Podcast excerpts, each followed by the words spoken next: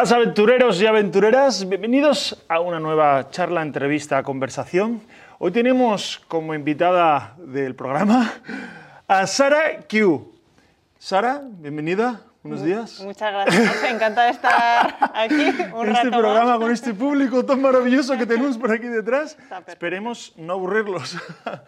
Bueno, Sara es una gran viajera, gran aventurera. Ha salido de España hace cuatro meses. Estamos ahora mismo en Kosovo, en la ciudad de Prizren, y tiene por delante un viaje sin fecha. No sabe cuánto tiempo va a estar viajando y sin destino concreto, aunque sí que va hacia Asia, pero no tiene tampoco un destino concreto. En esta entrevista vamos a estar hablando del pasado, de qué la ha llevado a este lugar. Vamos a hablar del presente más cercano de- del viaje y vamos a hablar también del futuro.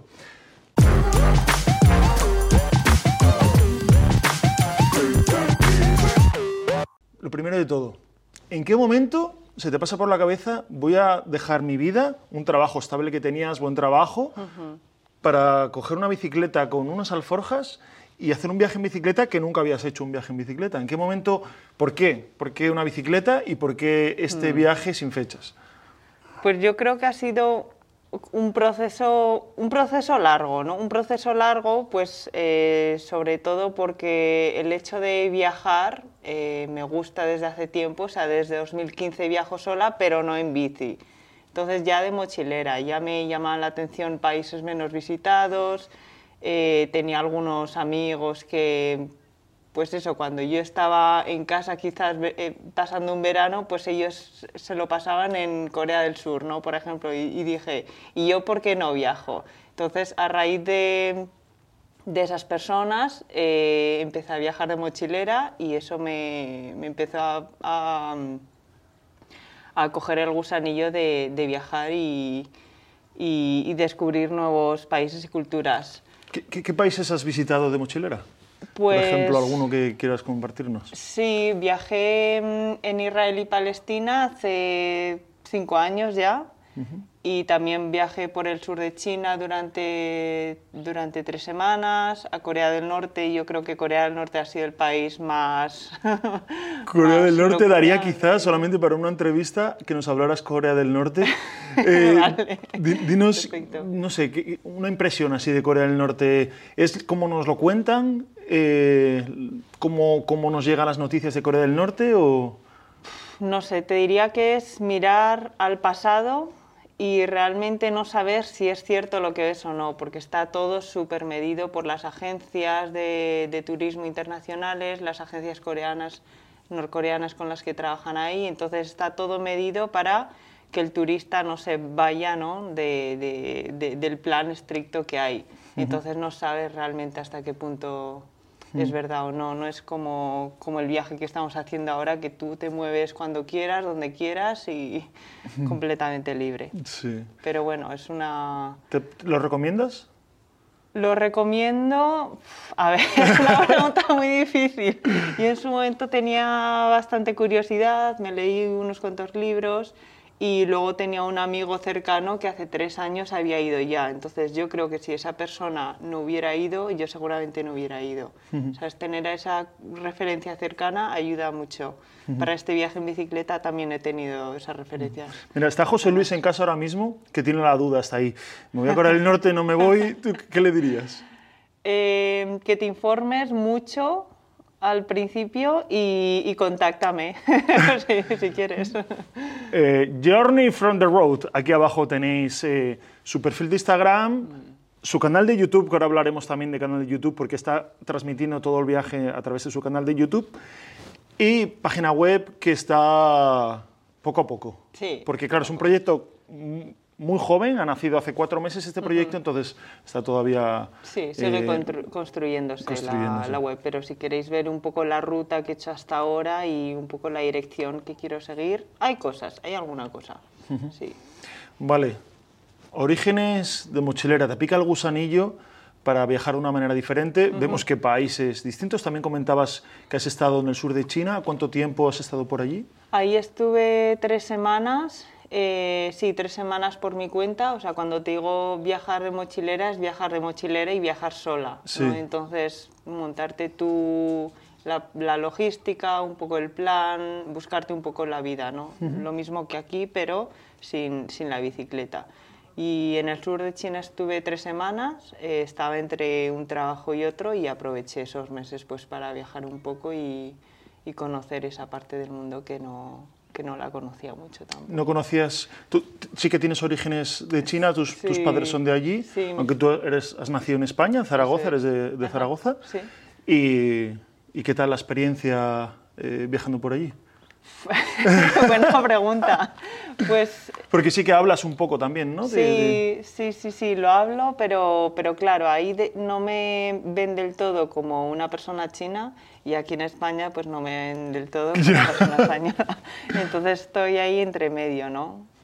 eh, hablar hablo más o menos chino, o sea, me las puedo apañar para comer, buscar alojamiento, sí. hablar con la gente y, y súper bien. Si quiero ir a una clase de ciencias, pues, pues me costaría más. Sí. Pero para viajar, yo creo que... Como estamos hablando de China, vamos a dar un salto al futuro. ¿Tienes vale. pensado viajar eh, con tu bicicleta por China? Pues si, si la ruta me lleva hasta ahí, las fronteras están abiertas, sí. Sí, ¿por qué no? Sí, creo que puede ser un país muy interesante, muy grande sí. y, con, y sabiendo hablar un poco el idioma. Sí, creo que puede no ser sé la ruta exactamente que, que, haría, pero las partes menos conocidas, ¿no? Eh, China Central o la parte oeste, quizás me llamen más que, que, el propio Pekín, Shanghái, que además va a ser muy difícil circular ahí. Sí, sí con una bicicleta sí, un poco locura. Sí. Vale, volvemos otra vez al pasado. Vale. Estamos en España.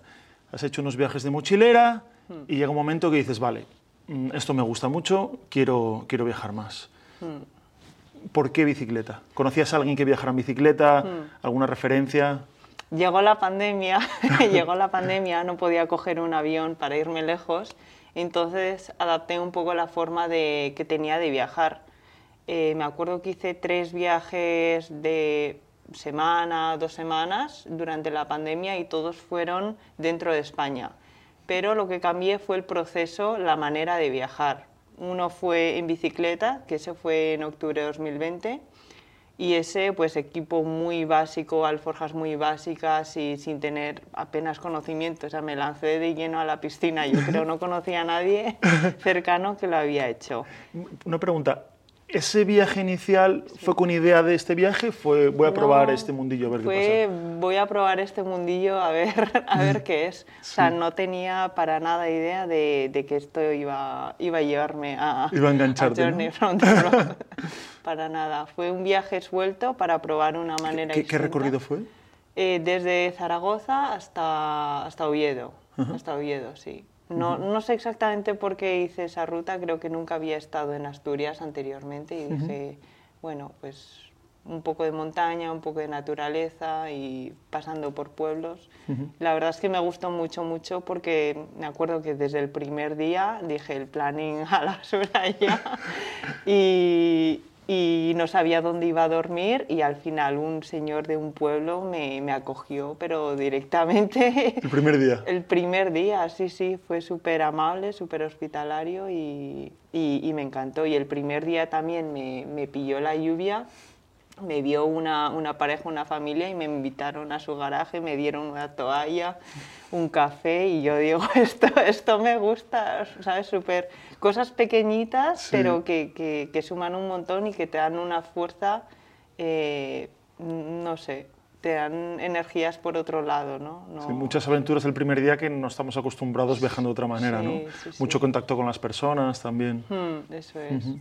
Entonces me gustó mucho y, y, eso también ha provocado que, que ahora esté haciendo esto. Uh -huh. Y otros, los otros dos viajes que hice, eh, un, uno de ellos fue el camino primitivo, que me lo hice pues caminando en, en menos etapas de las establecidas. Me gustó mucho, mucho la experiencia de viajar lento. Uh -huh. De hecho, no descarto que algún día haga un país eh, eh, caminando, pero bueno. No hablas de eso en este canal, que este canal es solo de, de aventuras y viajes en bicicleta. viaje lento, viaje lento.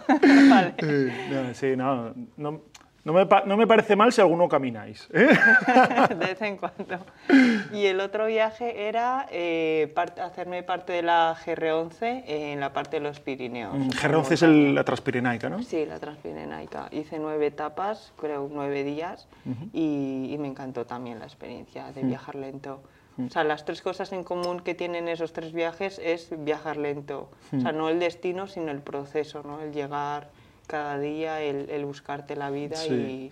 y... yo creo que una de las cosas buenas, ahora hablando en serio, el tema de, hablar, de viajar con mochila, una de las cosas buenas que te da es a ser más minimalista todavía. Hmm. Que eso luego, cuando te vas a la bicicleta, hmm. puedes llevar más cosas, pero aprendes a ir con, con, lo más mínimo, porque aquí al final podemos llevar muchas más cosas que con una mochila. Sí, la, sí, al final la mochila al final sí se nota porque tienes que cargar tú con todo. En la Transpirenaica, por ejemplo, eh, sabía que iba a tener días sin pasar por pueblos ni nada. El agua, bueno, al final estás en una altitud eh, hmm. bien, entonces no, no, te tuve problemas de agua, pero me cogí comida liofilizada para cinco o seis días. Hmm. Entonces, mucho mejor porque ocupa menos, pesa menos. Si hubiera traído comida normal, no sé, me hubiera pesado bastante más la mochila. ¿Qué tal esa comida? Eh, bueno, no sé si es la del Decathlon o... Eh, no, era una, una, web francesa, pero, pero bien... ¿La recomiendas? La recomiendo, la recomiendo. A ver, todos los días comer eso al final cansa, pero se nota. O sea, son cantidades importantes y tiene lo, lo mm. necesario mm. y fácil de cocinar. Mm. Para el que no conozca, estas comidas son, imaginaros, unos sobres que lo abres, hierves agua, echas el agua dentro de ese sobre y lo dejas ahí reposar un rato y ya está, no tienes que hacer nada, solamente es calentar agua y echarlo dentro de ese sobre. Que para eso, para situaciones así muy concretas, de ir muy ligero de equipo o zonas muy remotas, pues está bien, pero si teniendo un buen bote de, legumbres o, algo así. Es distinto, cuando viajas en bici ya te caben más cosas y bueno, al final pasas por muchos pueblos, no haces más, más eh, distancias distintas.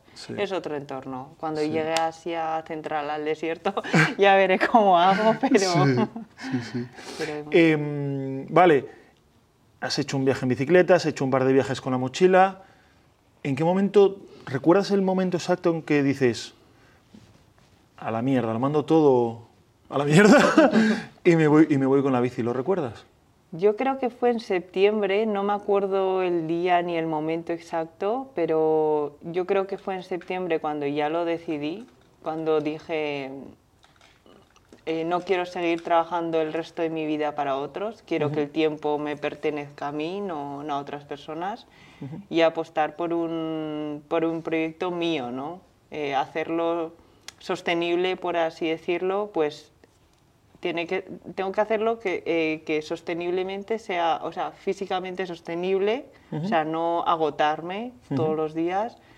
Em, luego a nivel mental, el saber escuchar un poco a tu cuerpo, no volverte muy loco, pues por ejemplo no estar demasiado tiempo sola o demasiado tiempo con mucha gente, porque yo también soy un poco introvertida en ese sentido y luego quiero que este viaje dure, con lo cual por eso estoy haciendo ahora el proyecto de YouTube, estoy compartiendo contenido, ¿no? dando un poco mi perspectiva, cómo veo las cosas, cómo las siento y, espero que, que guste y, aporte valor.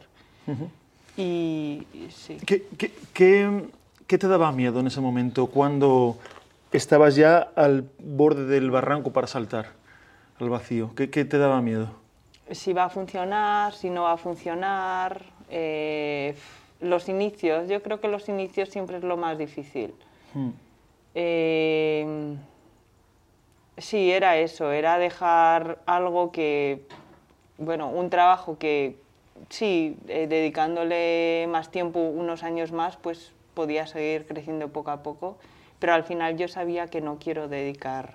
Al final va a ser quizás más sueldo, un poquito más de aprendizaje en ese sentido, em, pero sigues trabajando para otros. Entonces eh, no me va a dar más, más tiempo. Yo creo que me daría incluso menos, menos tiempo el seguir trabajando para otros y, y crecer en, en la escalera. ¿De qué trabajabas? He trabajado en una compañía tecnológica, empecé en operaciones y estaba en, en producto, en product management el último año. Sí. Mm. Siempre me ha gustado cambiar. He estado tres años en esta empresa, pero he cambiado muchas veces de roles, tocando... me canso rápido, yo creo. Yo creo que este es un denominador común entre todos los viajeros, que si miramos un poco nuestra vida laboral, nuestro pasado, no, no tenemos como una vida muy estable, siempre vamos cambiando, mm. cambiando, cambiando, hasta que al final acabamos muchos en esto durante no se sabe cuánto tiempo, que posiblemente nos cansamos en un mm. tiempo y, y volvemos a cambiar. Tú hablas de viajar en, con mochila, por ejemplo. Sí, sí, sí. En cinco años, bueno, he trabajado en full time, digamos, cinco años, pero he estado en tres empresas distintas y en estas tres empresas pues he ido cambiando de roles o de proyecto. y, y, las inquietudes de viajar y todo eso las he tenido desde, desde el principio ya. Desde siempre, ¿no? Sí, entonces, bueno. Vale, llega el momento, tomas la decisión reservo la bici. ¿Reservas con la, bici? Con la reserva de la bici yo ya sabía que esto sí o sí, ya está. Quería dar ese primer paso, no, a ver, era una reserva de la bici, creo que tenía que dar 20 euros de depósito, pero me da igual, me da igual, ya tenía la bici reservada. ¿Qué, ¿qué haces primero? ¿Reservas la bici o lo cuentas? ¿Qué es primero? No, reservar la bici, lo conté más tarde. Por si acaso, ¿no? Sí, sí, y al trabajo, bueno, yo sabía que, mm, que quería trabajar hasta finales de diciembre y luego ya de cara al siguiente año ya tener como mi espacio, empezar a preparar las cosas, hacer vídeos de viajes anteriores y ese era un poco el plan, pero sí, tenía que tener ya el sí, mi sí interior, ¿no? Desde antes de diciembre porque si no se te junta todo. Y preparar, prepararme mentalmente, que lleva, que lleva, llevo su tiempo. Sí. Mentalmente y, y, el equipo también, sí, y el equipo. sobre todo sin, aunque sí que habéis hecho algún viaje y eso, un viaje así largo requiere un equipo mm. pues, más específico o más mm. equipo o, o, lo que sea. ¿Ahí tuviste alguna ayuda, algún amigo? O... Bueno, ahí miré algún otro ciclo. Creo que en aquel entonces no, a ti no te, no te conocía por las redes, pero sí que conocía Vivir en Bicicleta, por ejemplo. ¿A y, sí, a Dani Q, y él eh, comparte muchas referencias en su web, muchos, muchos recursos. Me fijé en, en, los recursos que lleva él, luego en otro amigo que se llama 50 al día. ¿50 al día? Sí, 50 al día. Él salió en abril de 2021 y yo creo que ya está terminando este viaje después de un año y medio. Entonces él comparte muchos recursos también. Y... 50 al día su página web, su Instagram, ¿dónde podemos verlo? Sí, eh, Instagram, creo que Facebook tiene también y, página web, sí. Ha hecho un viaje chulo también hacia Asia, su destino era, era China, era su, su hogar, que nació ahí y se vino a, España a los 10 años, algo así, sí. pero por tema de las fronteras no ha llegado, mm. o no ha podido llegar, ¿no? ha, ha llegado a la frontera entre Pakistán y, y China. Sí. Y es así el punto más cercano. Yeah. Ah, es ok, es ok. Yeah. Ah, es que nos hemos dejado el bote de pepinillos allí y está el hombre aquí recogiendo. Thank you. Thanks. Eh, vale, eh, estábamos con 50 al día. Uh -huh. un, un, chico que ha viajado, que no ha podido sí. entrar en China ahora mismo, que está el Ajá. tema de las fronteras complicado. Sí, él es un amigo... Y era un, también como una referencia para ti, sí. ¿no? Que te ha ayudado. Sí, sí, sí. O sea, tenía varias referencias, pero sobre todo de gente que no conocía personalmente, pero a él lo conocía personalmente. Al final, el tener a una persona cerca que esté haciendo eso, digo, si él puede, ¿por qué yo no? ¿no? Sí. Intento pensar un poco así. Sí. Entonces fue eh, la gota que colmó el vaso también, el que él lo haya hecho. Muy bien, vamos a hablar del equipo. Eh, dos, tres meses preparándote, buscando, eligiendo equipo. Sí. Mm, ¿Tienes alguna recomendación para la gente que esté en un momento así? No recomendación en plan, cómprate estas alforjas, uh -huh. sino cómo, cómo es el proceso para, para equiparte. Eh, ¿Vas a lo mejor? Sí. Eh, ¿Haces pruebas? Eh, no sé. ¿Cómo, ¿Cómo, lo has hecho tú? Pues, esta equipación. Eh, intenté comprarme lo mínimo, o sea, lo que son las alforjas, luego el equipo de, de, dormir, que parte ya tenía, ¿vale? Con mis viajes de mochilera y parte del equipo que ya lo tenía. Eh, y una vez tienes todo o, o lo mínimo, eh, llevarte todo, a hacer un viaje, un viaje Mm. pequeño, aunque sea una semana, 10 días, que es lo que hice en marzo, y, y probarlo todo, o sea, probar la bici, probar eh, la bici con peso, con el peso que vas a llevar, y, y antes de este via de- del viaje pequeño de 10 días hice excursiones diarias con peso, o sea, incrementando, el primer día con 5 Entrenando, kilos, ¿no? 10 kilos, 20 kilos, 30 kilos. Jolín. Sí, sí, fui ¿Qué entrenando metías para- en las alforjas? Pues libros, Piedras. arroz, no sé qué más. Sí, sí, sí, porque al final, sí, sí, sí, lo máximo que llevé a un entrenamiento de estos yo creo que fue 30, 32 kilos, que era lo que pensaba que iba a llevar, Sí. pero resulta que, que pesa menos. Llevo 24 kilos, 25, más el agua. O sea, menos de 30 kilos llevo, así Sí. que contenta. O sea, 30 más la bici que pesará 15 Sí, más o sí, sí, menos. eso es. Sí, o sea, menos de 50 kilos en total. Muy bien, muy bien. Eh, buena recomendación esta de equiparte, hacer un viaje pequeño, Mm. probar las cosas porque siempre hay cosas que, que acaban sobrando. ¿Has mandado algo para casa desde que has salido? No, la verdad es que no. Lo único que no he utilizado es la ropa así más de lluvia o más de invierno, pero porque salí en abril y realmente me hizo frío tres, cuatro días, no más. O por la noche algún día, pero eso es lo que menos he utilizado. Todo lo demás yo creo que prácticamente todo. Pues lo de frío y lluvia que se queda ahí guardado. Sí, que se queda ahí mejor. Eso está bien ahí, eso está bien ahí guardado. Sí. Vale, sales de España el 4 de abril. Sí. Eh, ¿Cuál fue el recorrido? Estamos ahora mismo en Kosovo. Eh, ¿Cuál fue el recorrido hasta llegar aquí? ¿Cómo fue? ¿Qué, qué- por dónde países? Pues eh, para salir de España tenía como dos opciones, ¿no? Desde, desde Barcelona, un poco más plano, y, pero yo como soy de Zaragoza, pues me apetecía salir desde, desde Aragón y crucé los, los Pirineos hacia, hacia Francia. Mm. Entonces ese recorrido, bueno, me llevó una semana, no era mucho, eran 150 kilómetros o algo así, subiendo poco a poco. Y, y luego ya en Francia hice la parte del, del sur y luego la el último tramo de Francia era la Costa Azul Sí. Y en Italia hice parte de costa también, parte de la Toscana, luego atravesé las montañas, los Apeninos creo que se llaman. sí. ¿Pasaste por Pisa? Eh, sí, llegué hasta Pisa y luego a partir de ahí subí a ¿Viste la foto Florencia. sujetando la torre? Hice, a la- hice foto a la gente sujetando la torre. Demasiado turístico. O sea, no, no me gustó mucho.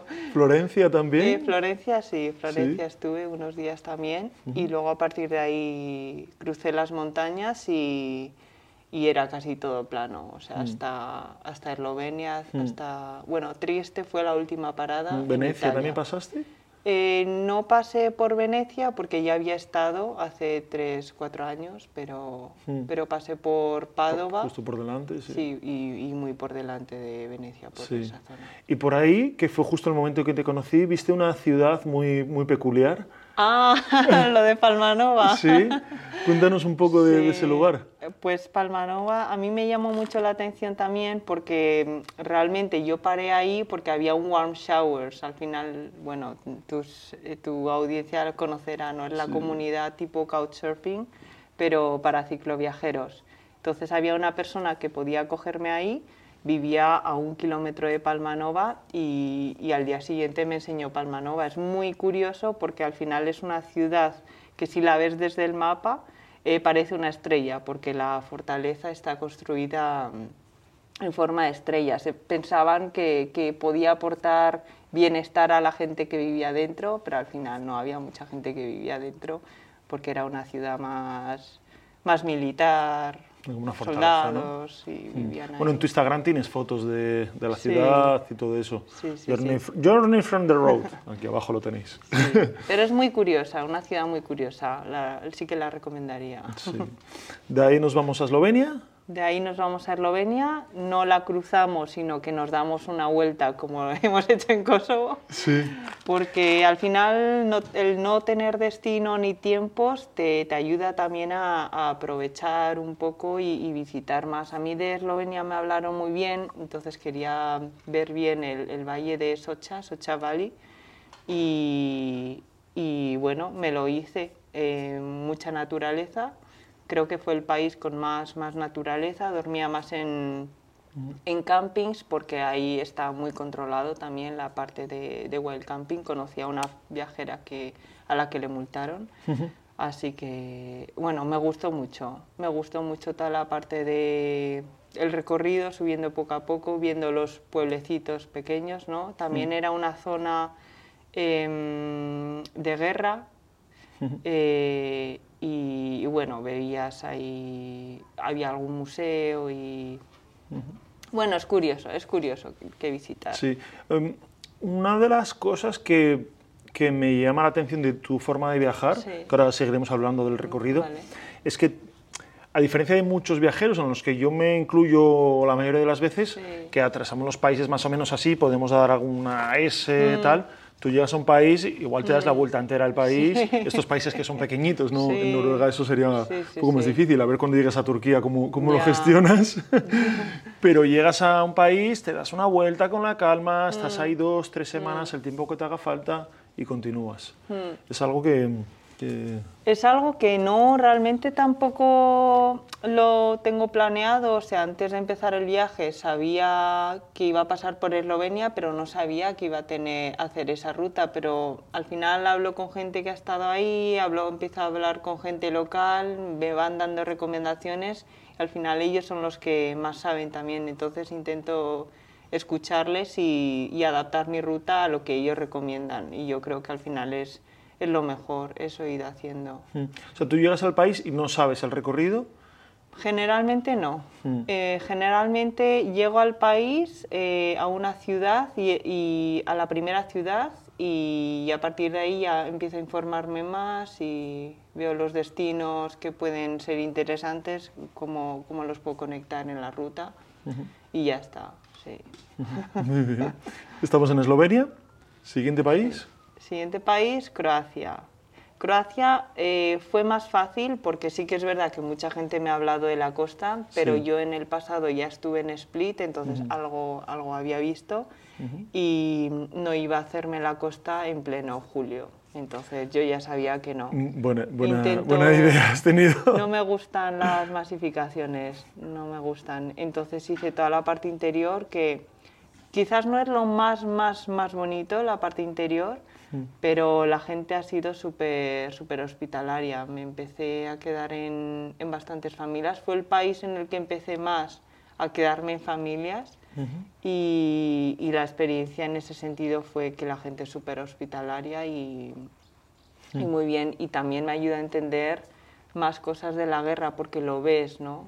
O sea, yo antes de este viaje no me había informado mucho sobre eh, la guerra de Yugoslavia, pero vas viendo casas agujereadas, casas derruidas y, te preguntas por qué, por qué, hay tantas casas así. Entonces te vas informando poco a poco y eso también pues, me ayuda a informarme más. Croacia fue hospitalidad y, y, todo lo que he aprendido sobre la guerra y, lo que me queda de aprender. Sí, guerra de Yugoslavia que hacía 30 años, pero sigue habiendo muchos restos que queriendo o, por no tener la capacidad económica, se, siguen estando así los edificios, sí, ¿no? Sí, sí, me comentaron. Me comentaron que en los pueblos eh, la razón era, era esa, que muchas familias no se lo permiten.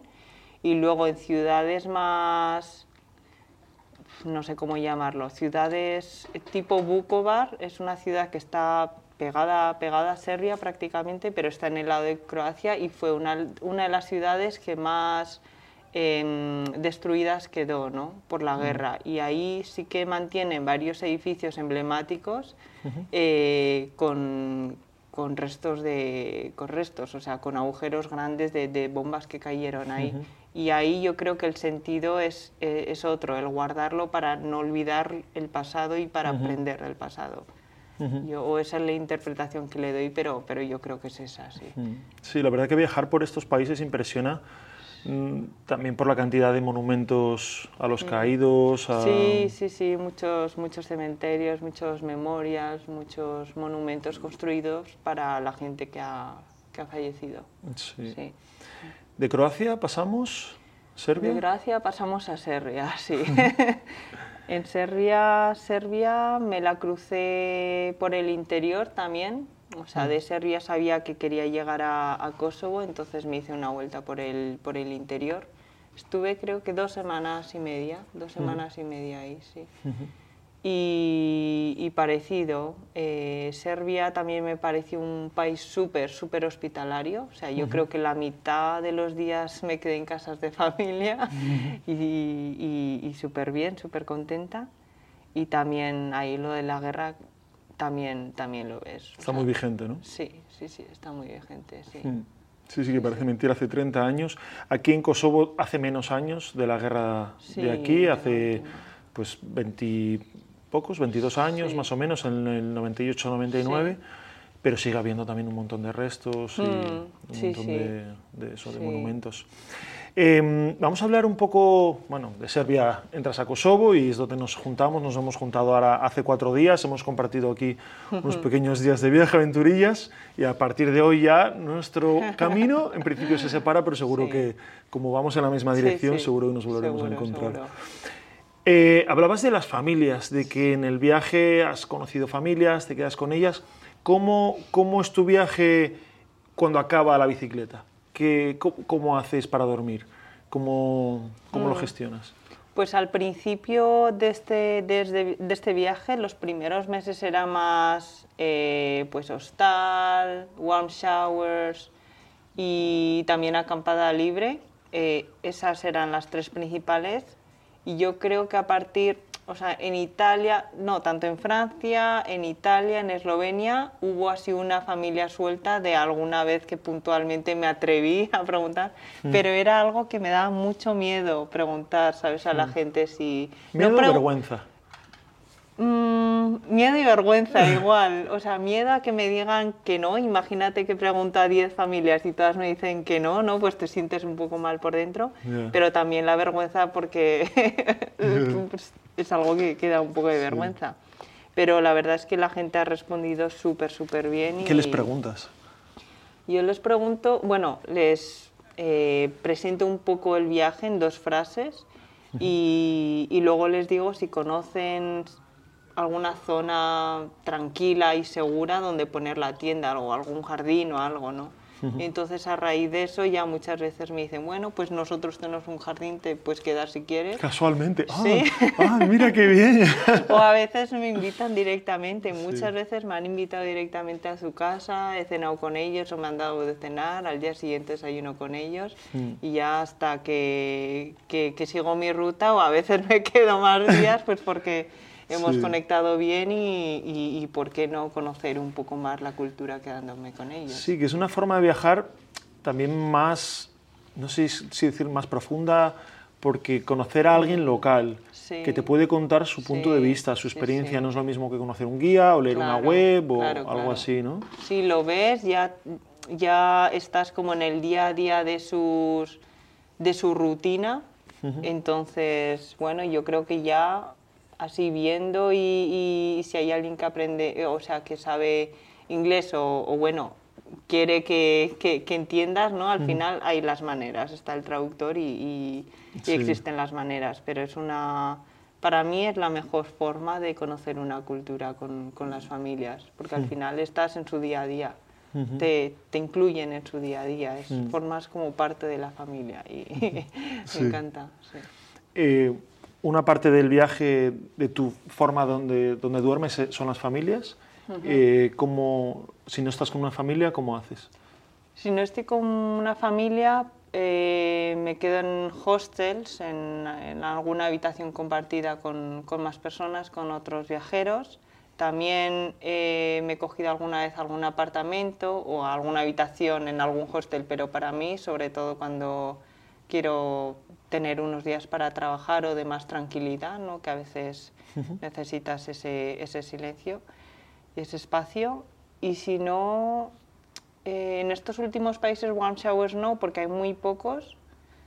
Eh, y si no, a, campings, o sea, lo de acampada libre, lo de estos últimos cuatro días, hacía tiempo que no lo hacía, pero me ha venido bien también, me ha venido bien. Sí, sí acostumbrarme a otras formas de, de viajar, ¿no? Y bueno, yo creo que los dos nos hemos adaptado un poco porque tú te has adaptado a mi velocidad y a las distancias cortas que hago yo. Que también está bien, sí. y yo me he adaptado a, tu forma de, de, dormir, de, de, comer. Hoy hemos dormido aquí. Estamos en un castillo en el alto de, la ciudad de Prusen y hemos dormido aquí. Sí. Muy, muy voy a decir muy a gusto, no es mentira. si no hubiera estado el DocuFest, hubiera sido. Hay un, festival, hay un festival de documentales que justo aquí, detrás de la cámara, eh, hay una proyección que acabó a las 11 más o menos, pero luego había una fiesta, venía gente por aquí, mm. hemos dormido fatal, pero bueno.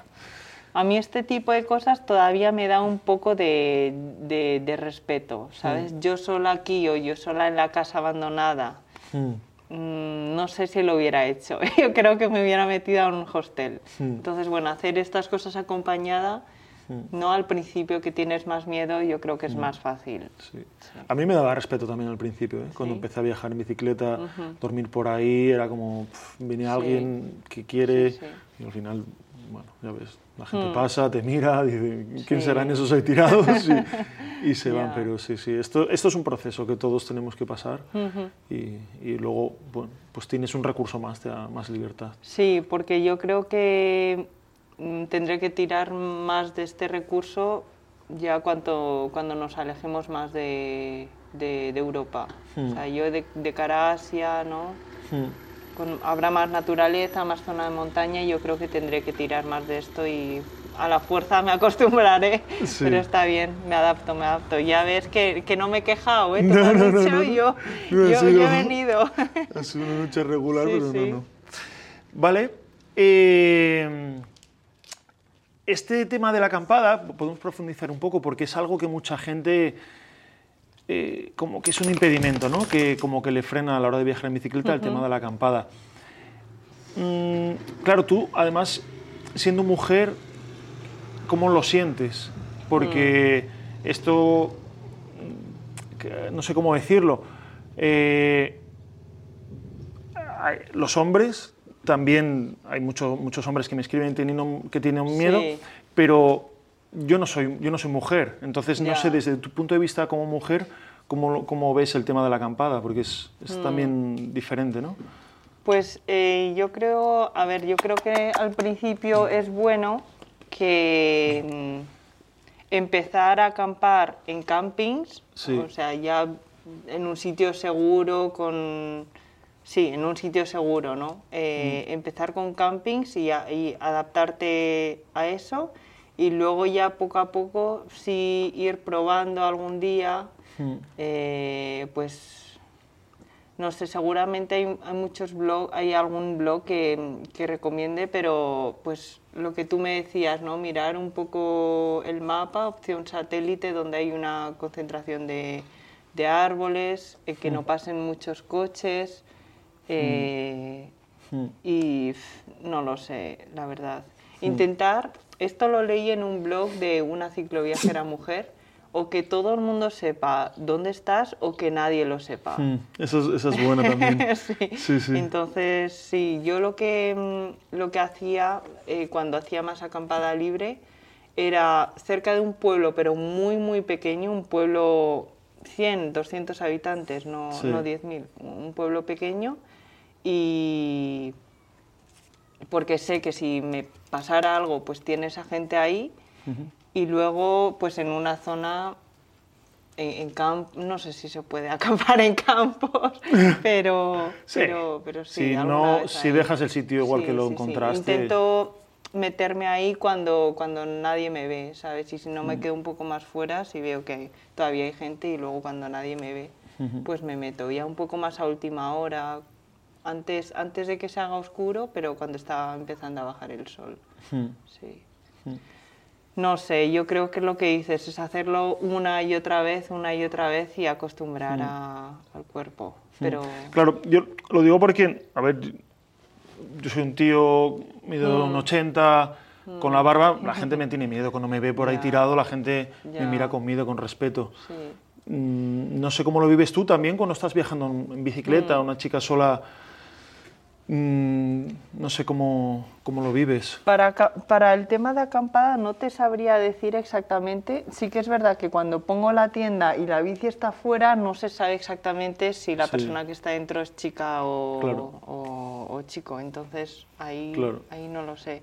Pero de cara a familias, eh, yo creo que es totalmente positivo. O sea, es mucho más fácil que te inviten a su casa o a su jardín siendo mujer que siendo hombre, porque al final pueden tener hijos pequeños y pues a mí me han metido en habitaciones con, con sus hijas pequeñas y a un hombre pues no sé, tú meterías a, a un cicloviajero con, con tus hijas pequeñas.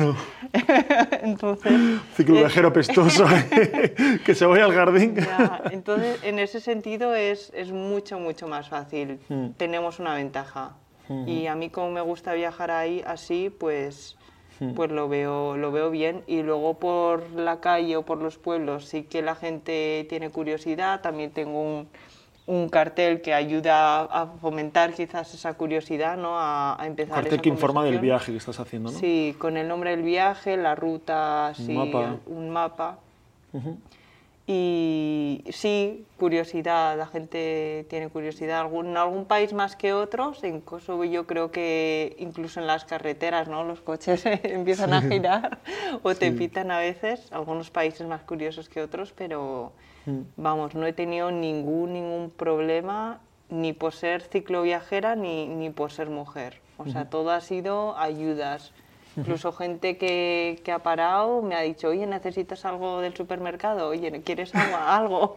Y yo, no, no, no, tengo de todo, Sí. tengo de todo, pero ayudas de todo. Alguien que de repente me da, oye, un huevo kinder, me da un huevo ¿Sí? kinder. sí. Joder. Sí, sí, la gente muy, muy amable, me han dado de todo y me han ayudado. ¿Qué, qué consejos podrías darle a una, a una chica? Porque cada vez sí que se están viendo más mujeres eh, eh, viajando solas. Sí. ¿Qué consejo le darías a, a alguna chica que esté viendo la entrevista y que tenga miedo, que no se atreva a salir, sobre todo sola? Hmm, em, le diría, a ver, a mí el tema de las, de las familias, que se mezcle con las culturas, pero bueno, claro, eso ya es, depende de la forma de viajar, ¿no? La De personalidad de cada uno sí. también, ¿no? Yo diría que, que no tenga prisa en llegar en un sitio, que viaje lento y que descanse lo que haga falta, que pare lo que haga falta, sabes que no hay prisa por llegar a ningún lado y que mm, si le da miedo al principio acampar sola, pues que pregunte a la gente dónde puede dormir. Igual tanto le dice como, pues aquí tienes un sitio, aunque sea fuera de su casa, pero que es seguro, o, o- o dentro, ¿sabes? Entonces, acampar, por ejemplo, en el jardín de una casa, de una familia, ya te da más seguridad. Y bueno, para mí eso es, está bien, eso se puede dar también, eso, eso me ha pasado, o sea, no, no lo veo mal. He cenado con ellos y demás y luego he acampado en su jardín. ¿Cu- ¿Cuánta familia, cuánta gente que le has preguntado te ha dicho que no? Mm, es que no he preguntado directamente. Sí. Hay algunos que directamente me han dicho eh, que, no, que no sabían ningún sitio. o sea, igual ellos no se han- daban cuenta Claro, de, que, "Ay, no han, tengo un que no han jardín". detectado esa necesidad, quizás. Eh, pero yo te diría que el 80% directamente me han dicho, oye, a su jardín o a su casa. Hmm. Sí, sí. Yo todas las veces, todo todos los días que pregunto, la primera familia o máximo la segunda familia ya, ya me ofrece una solución y suele ser en su casa. Así que sí, sí. Y una forma, como decíamos antes, diferente de viajar, Sí. más profunda con la Mm. cultura y todo. Sí, sí. Yo creo que puede gustar, porque luego también he conocido alguna otra cicloviajera que yo le he contado un poco su mi, mi forma de viajar y creo que ahora lo está haciendo más, lo de preguntar Sí. a la gente, sí. Digo, a veces cuando quieres estar solo, quizás, o, muy en contacto con la naturaleza y, estar por tu cuenta, pues sí, lo puedo entender, ¿no? Como mm. el otro día que acampamos en el río, cuando estás con alguien. Mm. Pero si no, yo no, de momento no tengo esa necesidad de buscarme la vida, acampar sola. Mm. ¿Sabes? Hmm. Entonces... Pero lo bueno de esto es que cada uno puede hacer lo que le dé la gana. Que para eso hacemos esto, que es para ser libres, para hacer 10 o 100 kilómetros, para dormir en hoteles o dormir acampando con familias, cada uno que haga lo que quiera, que, es, hmm. que es básicamente lo que buscamos, ¿no? Ser libres. Sí, sí cada uno se adapta a su manera y yo estos días, pues ya te digo, es algo que no solía hacer y yo creo que me he adaptado bien, ¿no? o sea, hay dos días que no he dormido muy bien, pero... sí, pero bueno, hoy ha sido, yo tampoco he dormido bien, pero bueno. Eh, vamos a hablar del tema económico. Vale. ¿Cómo, ¿Cómo planteaste este, porque tanto tiempo viajando sin ingresos, mm. eh, ¿has ahorrado? ¿Cómo lo has mm. hecho? Sí, yo tengo tendencia a ahorrar, voy a decirlo así, porque hace cinco años yo no sabía que iba a hacer esto. Sí. Entonces, bueno, eh, este proyecto me lo tiro de mis ahorros, de los cinco años que he estado trabajando. Eh, presupuesto que tengo cada mes no sabía exactamente porque nunca he viajado así, entonces me he guiado un poco por el amigo, por 50 al día, y él me decía que en los países europeos eh, unos 500 euros así, pero al mes. Y luego conforme más vayas acercándote a Asia, pues igual baja a 300 euros o algo así. ¿Ahí incluyes comida o incluyes alojamientos también? Sí, ahí incluido, incluido todo. Todo. Sí, sí, sí, todo. Mm. Pero el mayor gasto yo creo que de un viaje tradicional al final es el transporte y el alojamiento. El transporte lo tenemos cubierto y el alojamiento, pues si tenemos la tienda, vamos con, bueno, yo voy con, con familias, pero no, no, es la única razón, o sea, si mm. tuviera un budget de 1.000 euros o 2.000, iría a familias también, así que... Sí.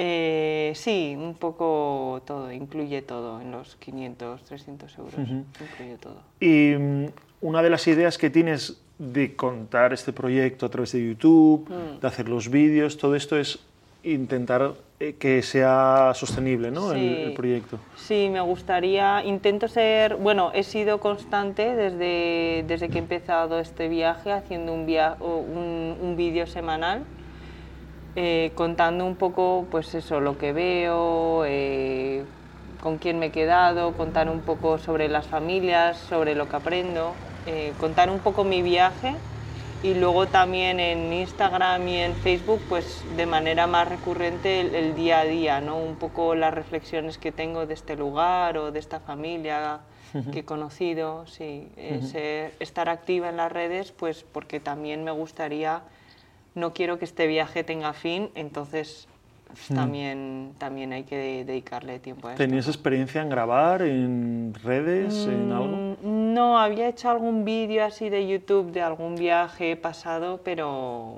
pero de esto que te pones a hacerlo en, y, y ya está. O sea, no he tomado clases. Yo con la práctica, de momento me voy a centrar más en el contenido, en lo que quiero contar y Luego, de cara a unos meses o medio año, intentaré cuidar un poco más la forma. Hmm.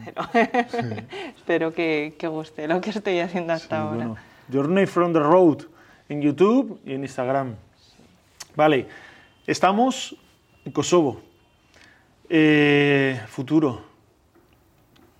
Futuro, después de Kosovo. Sí. ¿Kosovo o Kosovo? Eh, pues no lo sé, igual en castellano es Kosovo y en inglés no, no lo sé. Yo tampoco lo, sé porque a veces hablo con gente, dice uno otro, no, no lo tengo muy claro. He escuchado más Kosovo, pero Kosovo. No sé. Hmm. ¿Qué, planes tienes de viaje? Porque la idea es ir hacia Asia, pero claro, eso cuando lo dices, voy a Asia, pero claro, la gente es como Asia, pero ¿cómo Asia? ¿Qué es Asia? ¿Qué es Asia? ¿Cuánto tiempo? Sí, no, los siguientes pasos o los siguientes países son Macedonia del Norte, que nunca he estado en Macedonia del Norte y me han hablado muy bien de la naturaleza, de la gente y todo. Entonces yo creo que ahí voy a dar una vuelta larga también.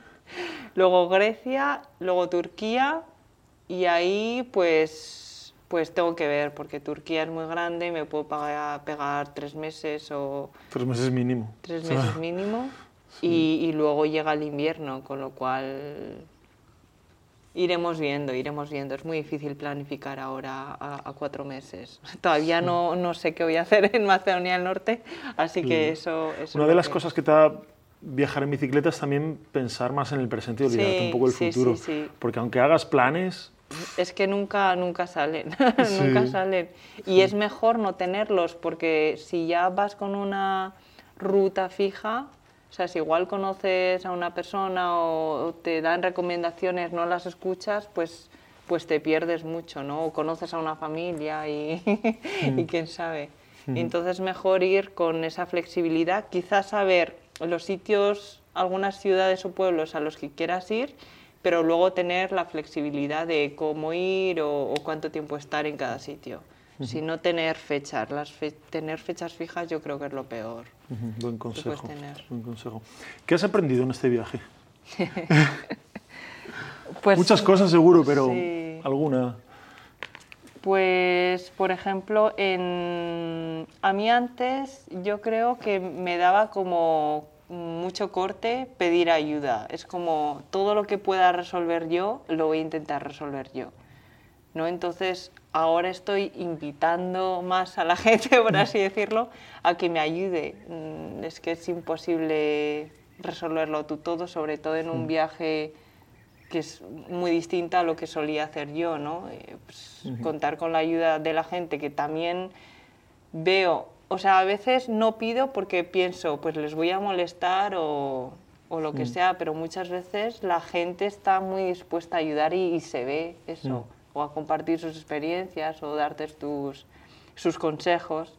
Entonces he aprendido a, saber pedir ayuda a la gente, también a escuchar un poco a tu cuerpo, porque al final a veces pues, es, más, es más exigente, la ruta es más exigente, necesitas descansar más o más días de reposo, eso también. Y, ir al ritmo que, que, que, te, que, te, plazca o que tú creas conveniente. O sea, yo creo que ahora estoy yendo incluso más lento de lo que ya iba, pero me encanta. O sea, mm. aprendo cosas y, y, sí, no hay que tener prisa. O sea, no pasa nada si, si varios días no haces kilómetros. No sé, igual estás en una ciudad y te gusta mucho, vas a museos, haces un tour y aprendes cosas también ir más lento. Eh, lo, de, pedir ayuda, eh, una pregunta, ¿tú sabes eh, algo de mecánica? eso es un buen ejemplo, porque eso yo creo que es lo peor, lo peor que llevo, pero tampoco la bici me ha dado problemas para que, hmm. que, que, me ponga ello, pero las veces que he tenido algún problemilla muy pequeño, eh, he pedido ayuda y es que me han ayudado enseguida. Bueno, he querido sacar este tema porque mucha gente tiene, mucha gente que me contacta, que me escribe, tiene barreras de decir, no, yo no puedo irme de viaje porque no sé de mecánica y si se me ah. rompe la bicicleta, eh, o no puedo irme por, yo qué sé, por, muchos motivos. Al final siempre nos ponemos como excusas para no hacer lo que, lo que mm. queremos, frenos. Entonces, también me gusta que tú no sepas de mecánica. Yo no sé mucho, he aprendido en el viaje algo. Pero me gusta que no sepas y que no te importe y que te lances. Que, que, seas mujer y que no te importe y que te lances. Que, no sé, que tengas... Que no, que no te pongas excusas a ti misma. Mm. Sí, yo en ese sentido no tengo ni idea de mecánica, pero sé que la primera vez que se me pinche la rueda, pues igual estoy tres o cuatro horas la siguiente tres, la siguiente dos, la siguiente una y así. Y, bueno, intentar eh, llevarla a hacer revisiones cada, cada poco tiempo. Yo creo que en Europa es que aunque no sepas nada no vas a tener problemas. Mm. Hay, hay tiendas eh, en casi todas las ciudades. Mm. Y ya de cara a Asia, pues sí que sí que andar a ver qué pasa. a, ver, qué pasa. A ver qué pasa. Pero tener tú tu propio equipo, al final tienes un teléfono donde poder ver recursos y, y, entre eso, vamos, a mí no me da miedo. Yo sé que algún día pasará algo, pero se mm. resolverá. O sea, eso no, va a ser mi freno. ¿Has visto mi, la frase que tengo en mi, en mi logo? Ah, no. Es, cuando todo va mal, empieza la verdadera aventura. Ah. Entonces, el día que se te rompa algo... será. Y, además esos vídeos funcionan muy bien en YouTube. Ah, sí. vale, buen consejo. Cuando pasen esas cosas, grabaré, yo ahora me alegro porque es como, mierda, me ha pasado esto, pero va a salir un vídeo aquí. que- porque sí, a la gente le gusta vernos sufrir un poquito, un poco de aventuras. Vale, Sara, eh, para acabar, mm, has hablado de que para ti un- yo creo que una pieza muy importante eh, es las personas ¿no? en este viaje. Dime una, persona o unas personas que te hayan marcado eh, y por qué. Mm, yo creo que de cada país tengo a una, a, un- a una familia, ¿no? Pero yo creo que me quedaría con la última familia que he conocido, que es la de la familia de Kosovo. No te sabría decir muy bien por qué. Al final también he estado con tantas familias y todas te han acogido tan bien, ¿sabes? Te han hecho sentir como parte de su familia que dices, vale, la siguiente familia, yo no sé cómo puede ser no voy a decir mejor, pero más enriquecedor todavía, pero de alguna manera lo consiguen. Entonces conocí a esta familia eh, el día que salí de, de Pristina hacia, hacia el oeste y al final me quedé tres noches con ellos. Me quedé tres noches con ellos, ellos querían que me, que me quedara más tiempo, pero yo estaba empeñada en seguir un poco su ruta. Luego al final me, me arrepentí un poco, yo no sé cuándo voy a volver a Kosovo, no sé este viaje cuánto va a durar. Entonces, ahora que ya termina mi ruta en Kosovo, voy a volver unos días más y, y voy a aprovechar más el tiempo con ellos y pues porque al final, no sé, un poco como, como familia.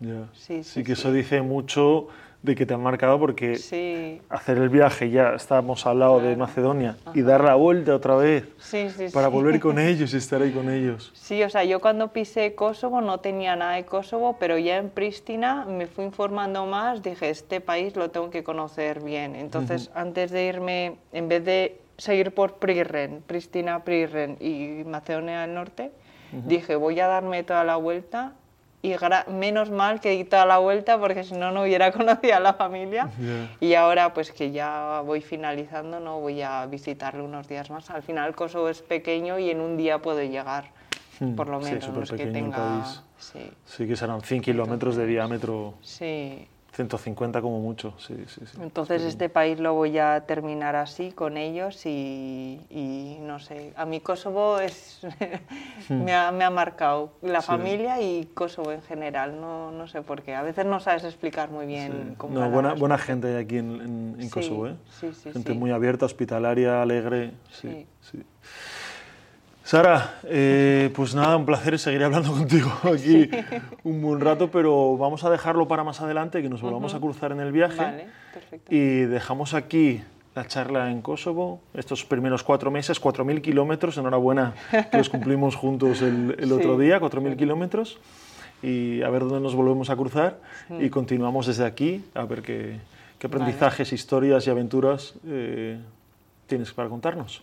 Vale, Y nada, a vosotros desde casa os digo, lo primero, animaros a coger la bicicleta una semana, un fin de semana, una noche, aunque sea, a descubrir, a explorar cerca de casa lo que tengáis y si tenéis más tiempo disponible, pues, pues que no os dé miedo y que os lancéis a vivir aventuras, que sigáis a Sara en su viaje hacia Asia, eh, a su viaje sin tiempo, sin fecha ni nada, en el canal de YouTube, en Instagram, y que nada, y que seáis muy felices. ¿Quieres decirles algo? Pues lo mismo que tú, que os animéis, eh, que viajar lento y sin, y sin plazos es, es muy enriquecedor y que os intentéis mezclar también, ¿sabes? No, no atravesar, atravesar. Intentad probar cosas nuevas, sí. Sí, que si algo os frena, que no sean los miedos. que no Eso, sean los miedos, que sea otra cosa que no podáis por temas personales, pero que los miedos no os frenen nunca. Un abrazo muy fuerte y nos vemos otro día por aquí o todas las semanas en Journey from the Road. Gracias, Adiós. hasta luego, chao.